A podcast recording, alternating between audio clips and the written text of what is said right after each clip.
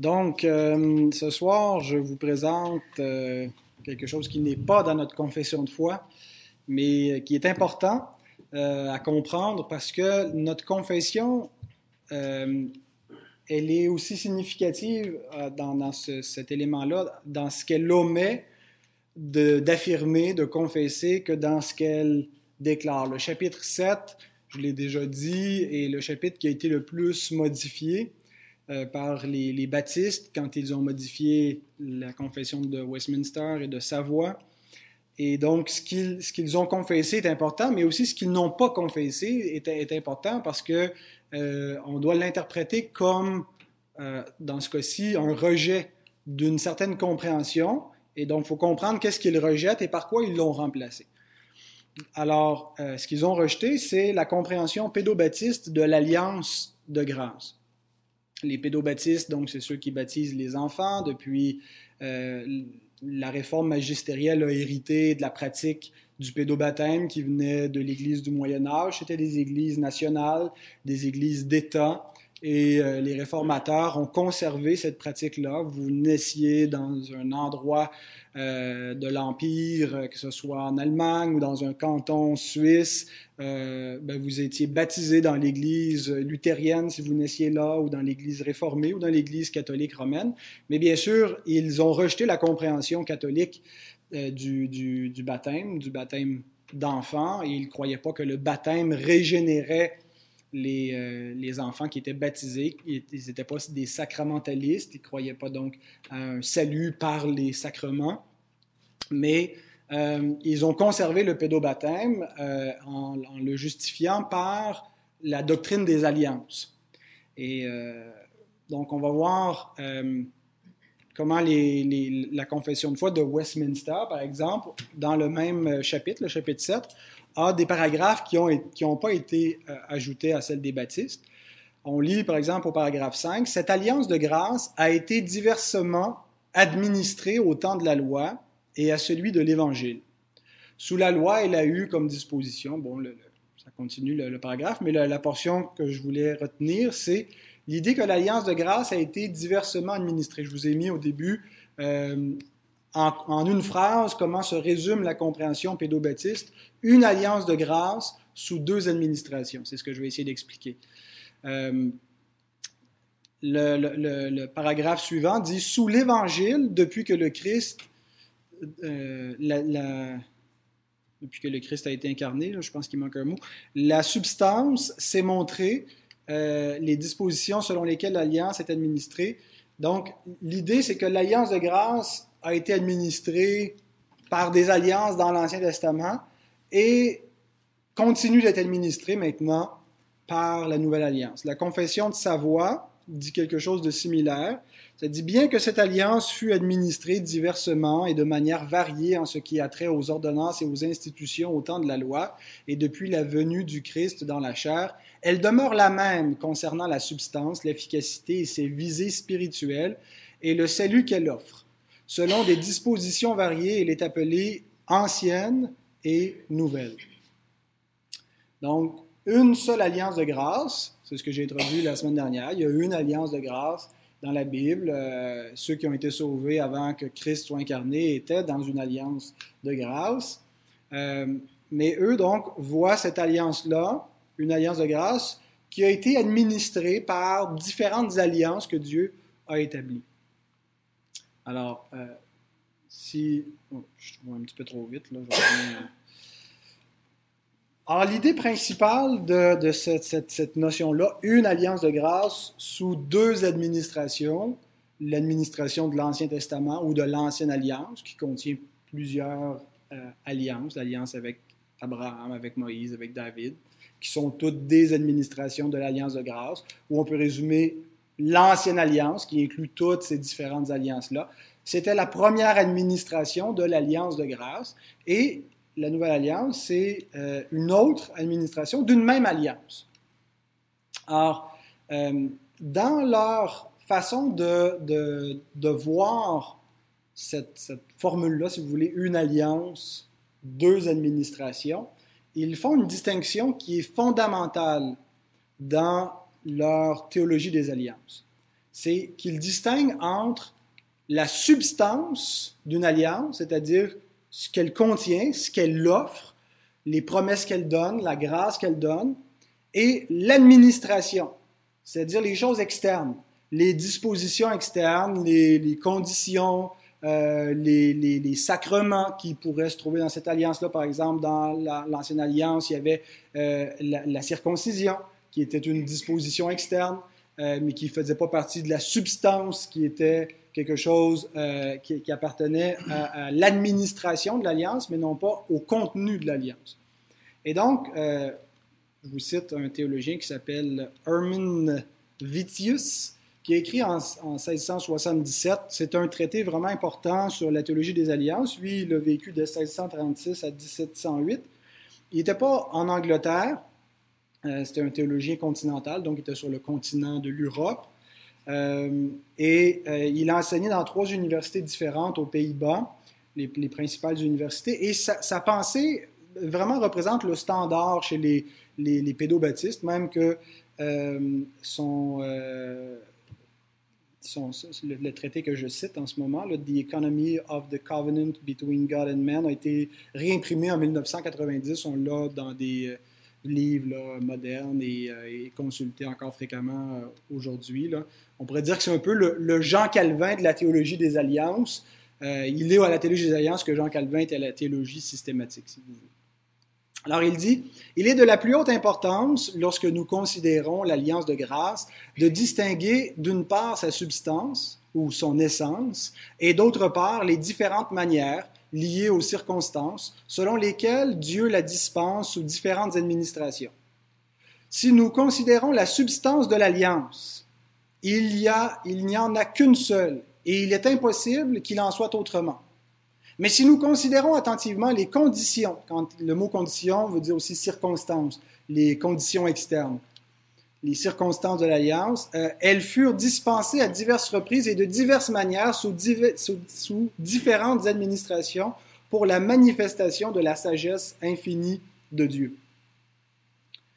Donc, dans la compréhension des pédobaptistes, et ça demeure encore aujourd'hui pour tous les réformés qui ne sont pas baptistes, euh, qu'ils soient ce qu'on appelle les Dutch réformés, les presbytériens, euh, les congrégationalistes.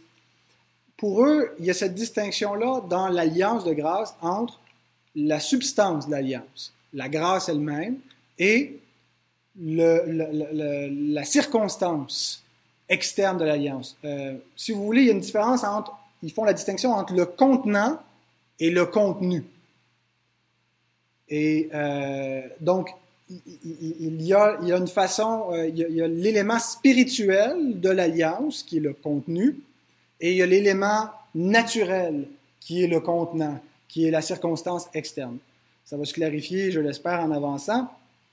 Euh, et donc, pour eux, toutes les, les alliances bibliques, l'alliance avec Abraham, l'alliance mosaïque, l'alliance davidique, sont différentes administrations, elles sont différentes euh, dans les éléments externes, elles sont différentes dans le contenant. Mais au niveau du contenu, au niveau de, ce qu'on retrouve à l'intérieur de cette alliance-là, parce que dans une alliance, il y a quelque chose qu'on reçoit de Dieu, c'est ce qu'on a vu depuis le commencement de cette série, euh, c'est toute la même chose. Finalement, elles sont différentes administrations d'une même alliance différentes circonstances, une même substance, différents contenants, un même contenu. Et euh, donc, cette façon de voir l'alliance de grâce a des conséquences. Et je vous en énumère trois. Donc, premièrement, euh, sur la base de cette distinction, qu'il y a le, contenu et le contenant, c'est deux choses distinctes. Les pédobaptistes euh, ont élaboré la notion de la mixité du peuple de Dieu. C'est-à-dire que le peuple qui est en alliance avec Dieu est un peuple mixte. Ce n'est pas un peuple pur. Ce n'est pas un peuple qui est formé que de croyants élus, euh, habités par le Saint-Esprit, qui a la vie éternelle. Dans le peuple de l'Alliance, il y a les élus, qui est le reste. Il y a ceux qui ont le Saint-Esprit, il y a ceux qui ont la vie éternelle, euh, donc qui ont la substance de l'alliance. Mais il y a aussi les inconvertis qui sont dans l'alliance. Et on ne parle pas de, tous les êtres humains là. Euh, c'est dans l'alliance de grâce, il y, a des, il y, a des, inconvertis qui ne sont pas tout, c'est pas tout, tout, le monde, tous les hommes qui existent, mais parmi ceux qui sont dans le peuple de l'alliance, il y a donc des non-croyants. Euh, et on voit donc en Israël, dans l'Ancien Testament, c'est pas pas tout, toutes les nations qui étaient dans l'alliance avec Dieu, mais dans le peuple qui était en alliance avec Dieu, il y avait des sauvés et il y avait des perdus. Il y a eu des rois fidèles qui connaissaient Dieu, mais il y a eu des rois qui ne connaissaient pas Dieu, mais l'un et l'autre étaient dans l'alliance. Euh, c'est comme ça que donc les, les, euh, presbytériens voient euh, un peuple mixte, et c'est encore, ça fait encore partie de leur ecclésiologie, de leur doctrine de l'Église aujourd'hui. Les presbytériens conçoivent l'Église comme un peuple mixte, qui distingue des baptistes. Nous, nous concevons l'Église comme étant formée seulement de croyants nés de nouveau. Si tu n'es pas né de nouveau, tu ne peux pas être dans l'Église. Si tu as fait profession de foi, tu as reçu le baptême, mais que plus tard tu te révèles être un non-croyant par ta conduite, l'Église t'excommunie. C'est pour ça qu'on pratique la discipline, parce qu'on garde un corps pur. Euh, et donc, dans l'Église presbytérienne, euh, ben, ils vont pratiquer aussi la discipline, mais ils, croient que c'est dans la nature de l'Église d'être un peuple mixte. Ils vont prendre la parabole, par exemple, euh, du blé de l'ivraie, et ils vont dire, voyez, c'est un même champ, et c'est ça l'Église. Le blé et l'ivraie poussent ensemble. Le problème, c'est que dans la parabole, il ne dit pas que le champ, c'est l'Église, mais il dit le champ, c'est le monde.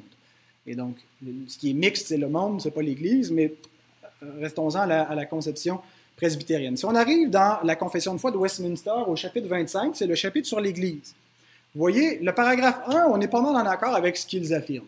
L'Église catholique, le mot catholique est pris au sens d'universel, euh, qui est invisible, se compose du nombre total des élus qui ont été, qui sont ou qui seront rassemblés sous un seul, le Christ, le chef de celle-ci. L'Église est son épouse, son corps et sa plénitude. Le Christ est celui qui remplit tout en tous. Donc, il y a donc une Église invisible. Et, si on revient à la distinction de tantôt, euh, le contenant, le contenu de l'alliance, l'Église visible, c'est le contenant. L'Église invisible, c'est celle qui est dans le contenu. Euh, voyez cette distinction? Euh, substance, administration. Il y a l'élément interne, externe. Par contre, si on arrive au deuxième paragraphe de la même confession, ils, affirment l'Église visible. Alors, on n'est plus dans l'Église invisible, on est dans l'Église visible. L'Église euh, qui est dans, si on parle externe, l'administration externe de l'Alliance de grâce. L'Église visible qui est aussi catholique, donc ils conçoivent une Église euh, universelle visible, euh, en vertu de l'Évangile, ne se limitant plus à une seule nation, comme cela était le cas sous la loi, c'est plus seulement Israël qui fait partie de l'Église, se compose de tous ceux à travers le monde qui, professant la vraie foi, c'est pas les régénérés, c'est ceux qui professent la foi, qui, qui, donc, qui adhèrent euh, au moins euh, extérieurement, en professant la foi, qui ont été baptisés, et de leurs enfants. Donc, c'est eux et leur postérité qui sont l'Église. Voilà le royaume du Seigneur Jésus-Christ, la maison et la famille de Dieu, sans quoi il n'y a pas de salut possible.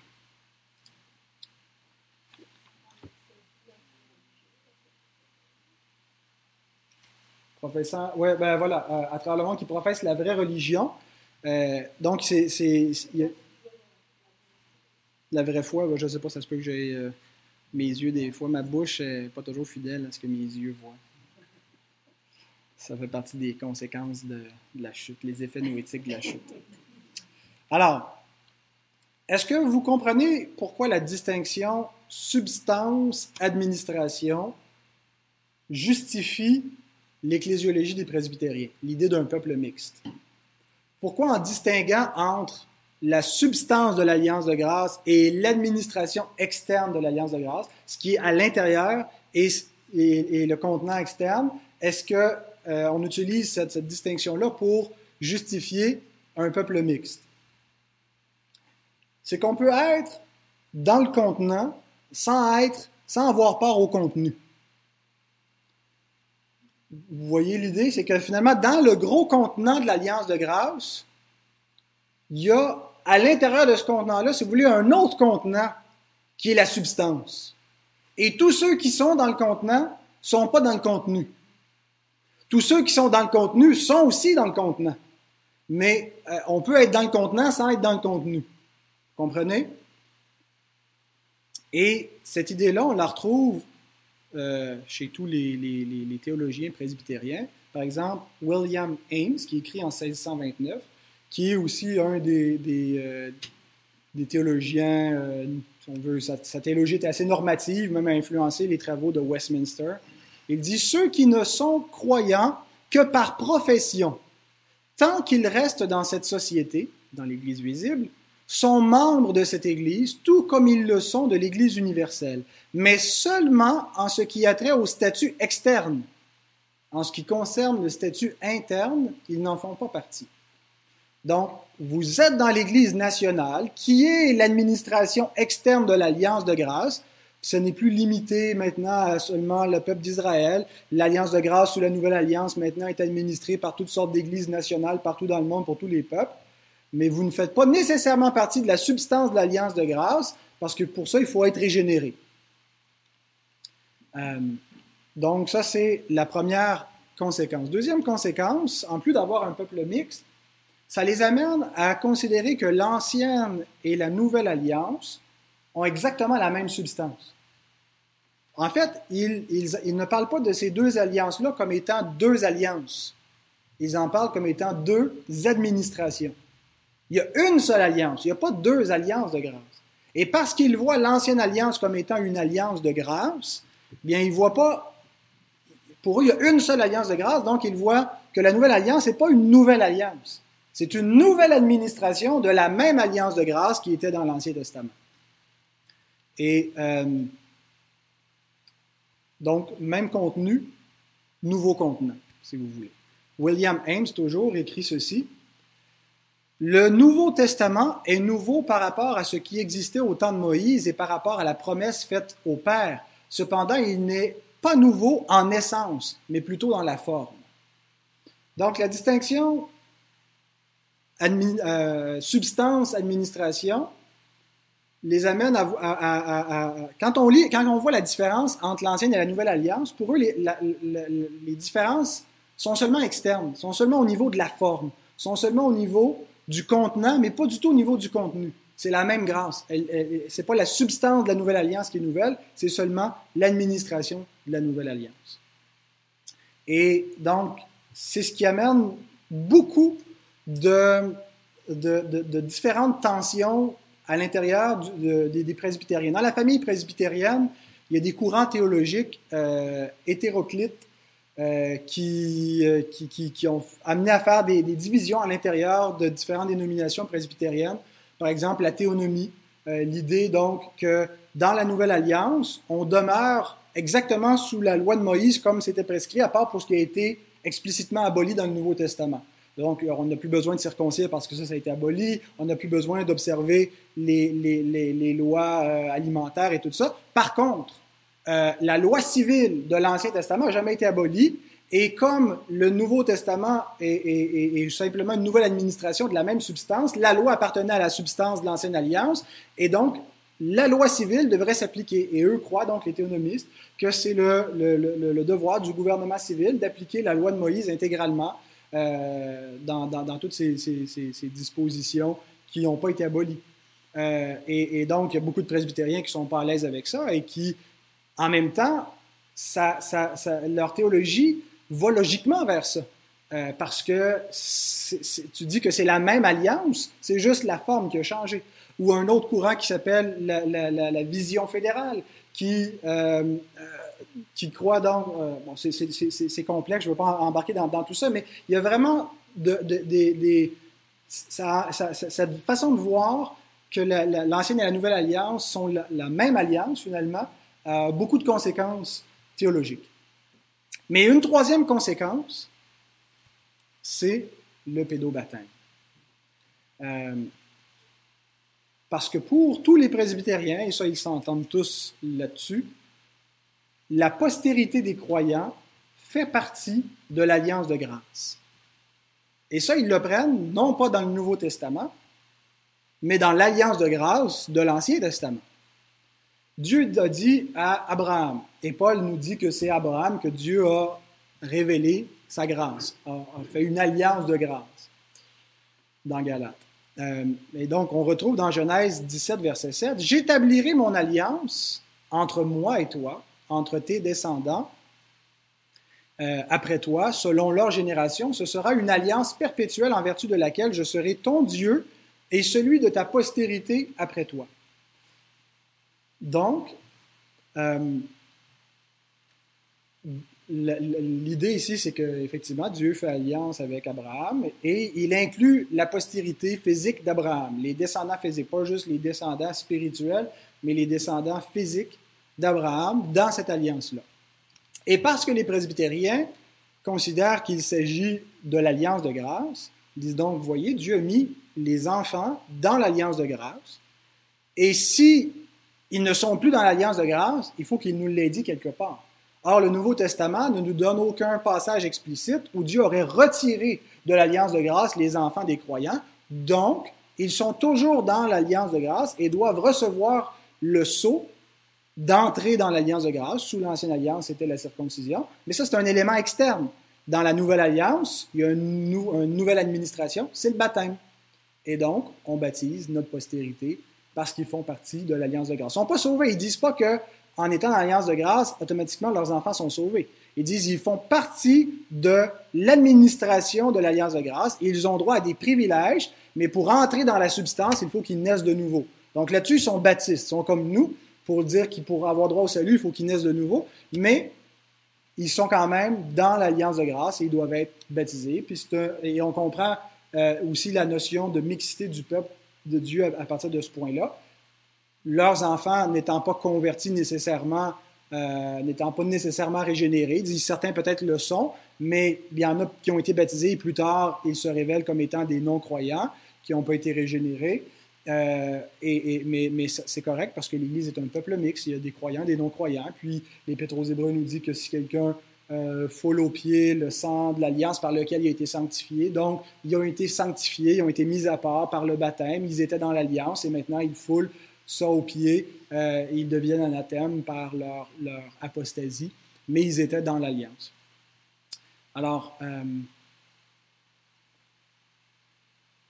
Francis Turetin, qui, était un, je ne sais pas, le deux ou troisième successeur de Calvin. En tout cas, il enseignait à l'Académie de Genève, là où Calvin euh, était professeur de théologie à Genève. Euh, il écrit dans son euh, Institutes of Hellenic Theology, ça, devait, être un titre en latin, là, mais c'est traduit en anglais maintenant, qui a écrit en 1679 jusqu'à 85. Deuxièmement, en ce qui concerne toutes les parties de l'Alliance de la grâce, elles sont les mêmes dans les deux cas, dans le cas de l'Ancienne et de la Nouvelle Alliance. Voici quelle est la clause de l'Alliance. Dieu sera notre Dieu et celui de notre postérité, car cela a déjà été annoncé à Abraham, Genèse 17, 7, qu'on a cité tantôt, renouvelé à Moïse dans une vision, Exode 3, 15, je suis le Dieu de tes pères et je suis ton Dieu parce que je suis le Dieu de tes pères et souvent par des préceptes confirmés pendant et après la captivité, Ézéchiel 36, 28. Donc, rien, rien d'autre n'a été annoncé comme fondement de toute bénédiction spirituelle et céleste dans l'alliance de grâce. Autrement dit, le fondement pour être dans l'alliance de grâce, c'est la descendance naturelle. Je suis, je suis ton Dieu et le Dieu de ta postérité après toi. Et donc, pour avoir un statut dans cette alliance-là, euh, il faut bien y entrer, si on n'appartient pas à une famille chrétienne, y entrer par une conversion, par une profession de foi. Même pas besoin d'être converti, on a juste besoin de professer la foi puis de joindre à une communauté qui, euh, qui est dans l'alliance de grâce, ou d'être les enfants euh, de croyants. Alors voilà. Donc, je pourrais citer bien sûr des dizaines de théologiens qui utilisent la théologie des alliances pour justifier le, baptême des enfants. Mais ce qu'on doit retenir, euh, c'est simplement que il n'est pas nécessaire, on n'entre pas nécessairement dans l'alliance de grâce dans la conception presbytérienne par la nouvelle naissance. Euh, on y entre par la naissance naturel et ce qui fait de l'Église un peuple mixte. Si on résume, en terminant, euh, il y a donc une seule alliance de grâce sous deux différentes administrations, deux administrations principales. Il y a une distinction entre le contenu et le contenant de l'alliance de grâce, une seule substance d'un bout à l'autre de la Bible, mais différents contenants d'un bout à l'autre de la Bible. Il y a donc une mixité par cette distinction qui est justifiée. Comment est-ce que des inconvertis peuvent être, faire partie du peuple de Dieu? Parce qu'ils ne sont pas dans la substance, mais sont dans l'administration externe de l'Alliance de grâce et reçoivent le signe externe de l'administration, soit la circoncision, soit le baptême. Il y a une identité entre l'ancienne alliance et la nouvelle alliance, c'est la même substance, euh, juste deux contenants différents, et les croyants ont leur postérité dans l'Alliance de grâce. Ça a toujours été le cas et ça le demeure sous la Nouvelle Alliance. Alors voici la théologie qu'on ne retrouve pas dans notre confession de foi. Euh, et euh, donc, je vais commencer à présenter. Il va me rester peut-être deux, maximum trois enseignements à faire sur la compréhension baptiste. Les baptistes aussi croient qu'il y a une alliance de grâce, une seule alliance de grâce dans toute la Bible et qu'il euh, n'y a pas deux alliances de grâce, il n'y a pas eu deux façons d'être sauvé, il y a une seule substance de l'alliance de grâce d'un bout à l'autre de la Bible. Par contre, ils ne croient pas qu'il y a deux administrations de l'alliance de grâce. Et on va voir comment la compréhension baptiste est quelque chose de fondamentalement distinct qui les amène forcément à avoir une autre ecclésiologie, à rejeter la notion d'église nationale, de peuple mixte, peuple de Dieu mixte de croyants et d'incroyants, mais un peuple pur et baptême de croyants seulement. Il faut professer la foi pour entrer dans l'alliance de grâce et, recevoir le baptême. Alors, on verra ça dans question d'abord. Oui, euh, dans le Nouveau Testament, on voit quelques versets où il dit, euh, je ne peux pas là, sauvé, toi et toute ta famille, toi et tes enfants. Oui. Euh, la promesse est pour vous et pour vos enfants, en aussi grand nombre que le Seigneur les appellera.